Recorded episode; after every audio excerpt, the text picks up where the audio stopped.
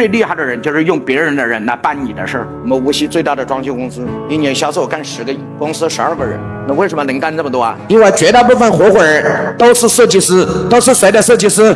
别的装修公司的设计师都成为创业合伙人。所以今天老板你不做，说不定你们公司的员工都已经变成别人公司的创业合伙人了。所以导致你公司现在没有业务，为什么？你们的业务员的工资的构成是由底薪加提成，所以底薪五千块、一万块，提成一个点、两个点，人家直接给你业务员十个点、二十个点，你的业务员直接把客户带到他那里去的。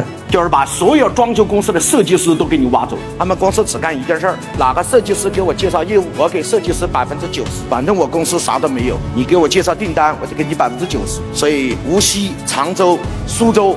很多的设计师都成为他的内部合伙人，把自己公司转介绍的订单都甩给谁去做啦？来，你看，我举个例子啊，你看怎么挖的？我是个业务员，开发了一套别墅，然后我们的设计师去设计，设计了这个业主非常满意啊，业主的弟弟也要装修，然后又把这个他的弟弟介绍给这个设计师了。请问我有没有提成？没有，没有，没有，这个单子跟我没关啊，没有提成。好，第二，设计师有没有提成？有，拿多少？百分之十，百分之三。我告诉你啊，这个市场也被我发现了。我直接告诉我的学生，非常简单，反正他妈你一个人都没有，一个业务也没有，多简单。凡是设计师飞单，飞单过来的利润，设计师拿九十，也就是这一个单子做别墅这个单子，一共报价两百万，然后利润呢大概做到三十五七十万，对不对？七十万做完了之后，设计师拿百分之九十，拿六十三万，你拿七万。请问设计师会不会把这个单子飞出来？你是设计师要不要飞单？啊，交给公司拿七万，交给别人拿六十三万，你是拿七万还是拿六十三万？